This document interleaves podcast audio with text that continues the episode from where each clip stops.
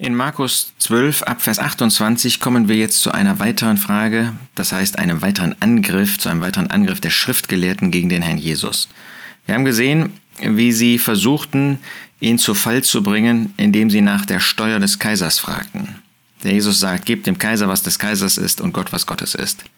Dann haben sie versucht, Sadduzäer, diese Rationalisten versucht, die Auferstehungswelt lächerlich zu machen. Der Jesus macht ihnen aus der Schrift, die sie aus dem Alten Testament anerkannten, deutlich, dass Gott ein Gott der Lebenden ist und dass die, die gestorben sind, Gläubige, die gestorben sind, im Paradies leben. Wir wissen, dass die Ungläubigen im Hades ähm, sind, dass sie ebenfalls leben im Sheol, allerdings um dann endgültig vor dem großen weißen Thron gericht, gerichtet zu werden und von dem Herrn Jesus verurteilt zu werden, sodass sie ewig im Feuersee in der Hölle sein werden. Furchtbarer Ort. Lass dich heute retten, wenn du Jesus noch nicht als Retter angenommen hast. Nun kommt eine dritte Gegenfrage, eine dritte Opposition. Markus 12, Vers 28. Und einer der Schriftgelehrten, der gehört hatte, wie sie miteinander äh, verhandelten, trat herzu und als er sah, dass er ihnen gut geantwortet hatte, fragte er ihn.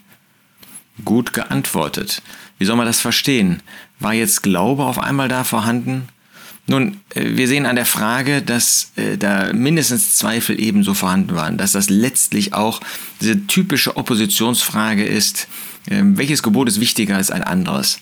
Ja, auch wir würden gerne, machen gerne Unterschiede, indem wir versuchen, dass äh, ein Vers wichtiger ist als der andere.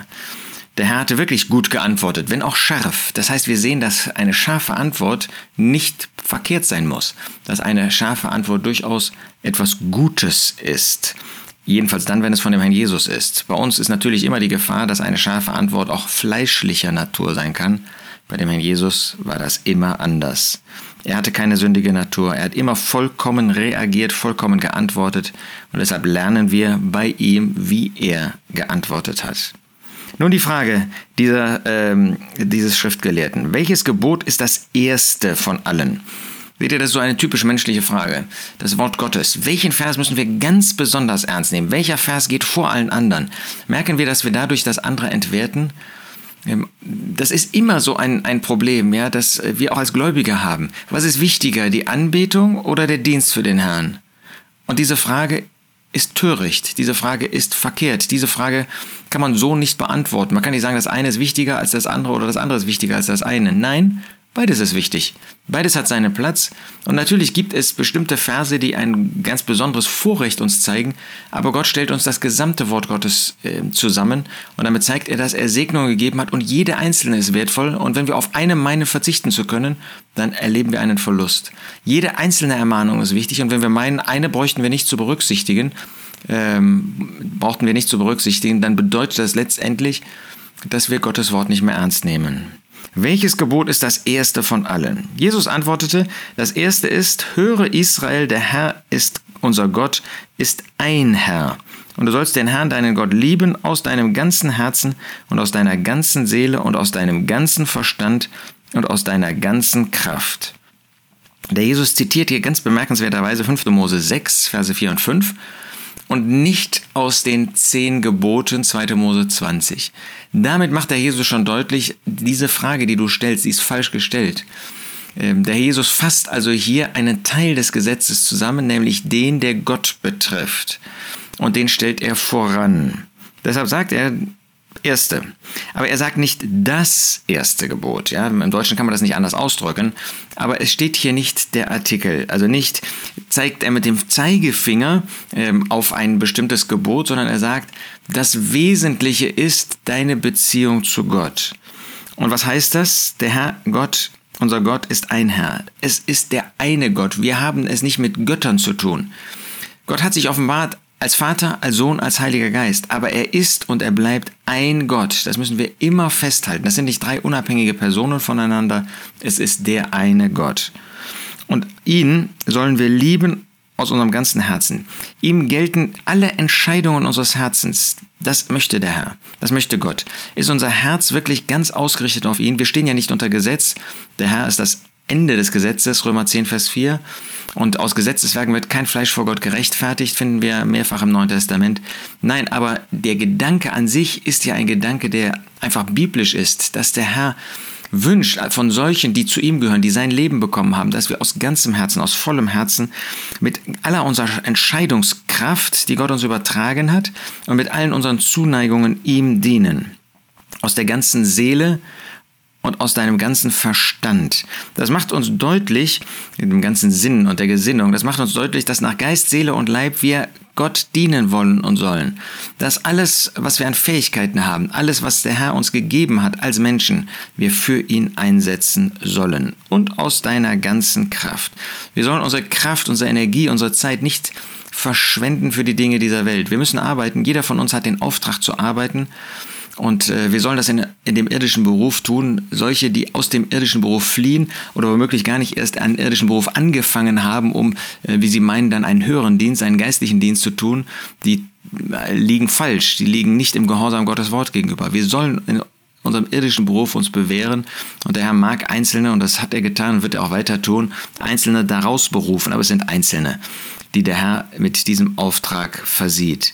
Aber ansonsten sollen wir natürlich unsere Kraft einsetzen für unseren Beruf irdische Aufgaben. Aber wir sollen das alles für den Herrn tun, auch diese irdischen Aufgaben. Und wir sollen vor allen Dingen die grundsätzliche Lebensausrichtung haben für Gott, für unseren Herrn. Die ganze Kraft. Nicht die halbe Kraft, nicht die letzte Rille noch für den Herrn verwenden, sondern alles, was er uns gegeben hat, sollen wir für ihn einsetzen. Und dann sagt der Herr, fügt hinzu, das zweite ist dieses, du sollst deinen Nächsten lieben wie dich selbst. Also jetzt macht der Herr in der Tat hier eine gewisse Unterscheidung, indem er zeigt, der Herr muss immer an der ersten Stelle kommen, aber er fügt sogleich hinzu, es ist eben nicht ein Gebot, sondern es sind zwei. Es ist nicht nur der Herr, sondern es gilt genauso. Wir können doch nicht sagen, ich tue das für den Herrn, so wie das diese Juden getan haben. Wir haben das in Markus 7 gesehen. Das ist jetzt für den Herrn geweiht und damit hat man den Gehorsam den Eltern gegenüber, die Ehrerweisung den Eltern gegenüber aufgehoben. Nein, du sollst deinen Nächsten lieben wie dich selbst. Das heißt, wir haben eine Aufgabe auch an unserem Bruder, an unserer Schwester, an unserem Nächsten. Wir sollen sie lieben. Niemand hasst sich selbst, sagt der Apostel Paulus in Epheser 5. Nein, wir haben, wir pflegen uns, wir äh, sorgen für uns und in gleicher, ja in größerer Weise sollen wir auch für unseren Nächsten sorgen, für unseren Bruder, unsere Schwester. So fügt der Herr Jesus zwei Dinge zusammen und zeigt, das ist letztlich das ganze Gesetz. Gott den Platz geben, den er hat, der ihm gebührt, das ist der erste, und dem Nächsten dienen. Der Jesus fügt hinzu, größer als diese ist kein anderes Gebot. Da seht ihr, er fasst sozusagen das Gesetz in diesen beiden Richtungen zusammen und damit gibt es nur das gesamte Gesetz. Und damit sagt der Herr, äh, wenn du wirklich mir dienen möchtest, wenn du Gott dienen möchtest, dann musst du das ganze Gesetz, das sich in diesen beiden Grundsätzen zusammenfasst, musst du wichtig halten und musst ihm gehorsam sein. Und der Schriftgelehrte sprach zu ihm, Rechtlehrer, du hast nach der Wahrheit geredet, denn er ist einer und außer ihm ist keiner. Das ist erstaunlich, dieser Schriftgelehrte. Ähm, aus, aus anderen Evangelien hat man den Eindruck, dass da durchaus Skepsis und auch, auch Widerstand da war. Äh, aber hier bestätigt er den Herrn. Der Herr hatte das nicht nötig und das ist fast schon ein bisschen Anmaßung, ähm, dass er meint, dem Herrn dieses Urteil zu geben. Ja, ja, das ist schon gut und recht, was du da gesagt hast. Aber er fasst dann das zusammen und das ist interessant, weil es nur Markus uns in dieser Weise hier ähm, wiedergibt. Du hast nach der Wahrheit geredet. Es ist also ein, ein Mann, der bestätigen muss, obwohl er skeptisch ist, obwohl er ein Kritiker letztendlich war, muss er bestätigen, dass der Herr wirklich nach der Wahrheit geredet hat. Äh, du hast nach der Wahrheit geredet, denn er ist einer, Gott ist einer und außer ihm ist kein anderer. Und ihn lieben aus ganzem Herzen und aus ganzem Verständnis und aus ganzer Kraft und den Nächsten lieben wie sich selbst ist mehr als alle Brandopfer und Schlachtopfer. Das hatte der Jesus so natürlich nicht gesagt. Denn Gott die Brandopfer und Schlachtopfer zu bringen, ist ja ein Beweis, dass man ihn an die erste Stelle stellt. Und da macht jetzt dieser Mann schon wieder Unterschiede, die der Herr so durchaus nicht gemacht hat. Und wir machen das auch gerne. Wir sagen dann, ja, der Herr, Herr hat doch das gesagt, also ist das andere jetzt nicht so wichtig, kann man das andere beiseite lassen. Das hat der Herr nicht gesagt. Er hatte diese Grundrichtung vorgegeben und damit ist auch klar, dass das, was man Gott bringt, die Brandopfer, das ist doch Gott zu lieben aus ganzem Herzen, dass man Gott die Ehre gibt und nicht eine solche Unterscheidung vornimmt wie dieser Mann, wie wir das oft machen. Und als Jesus ihn sah, dass er verständig geantwortet hatte, der Herr bestätigt trotzdem, äh, dass das, was er gesagt hatte, verständig war, sprach er zu ihm, du bist nicht fern vom Reich Gottes. Das zeigt, dass dieser Mann ähm, durch diese Bemerkungen durchaus ein rechtes Verständnis aufwies und nicht fern war, aber er war nicht in dem Reich Gottes.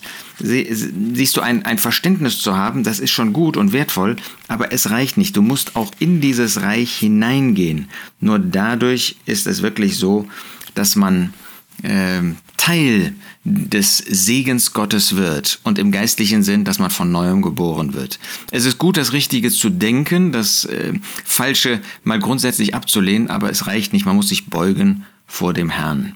Nur kurz, ähm, wie Matthäus das berichtet, als aber die Pharisäer, Matthäus 22, 34, hörten, dass er die Sadduzäer zum Schweigen gebracht hatte, versammelten sie sich miteinander und einer von ihnen, ein Gesetzesgelehrter, fragte, um ihn zu versuchen.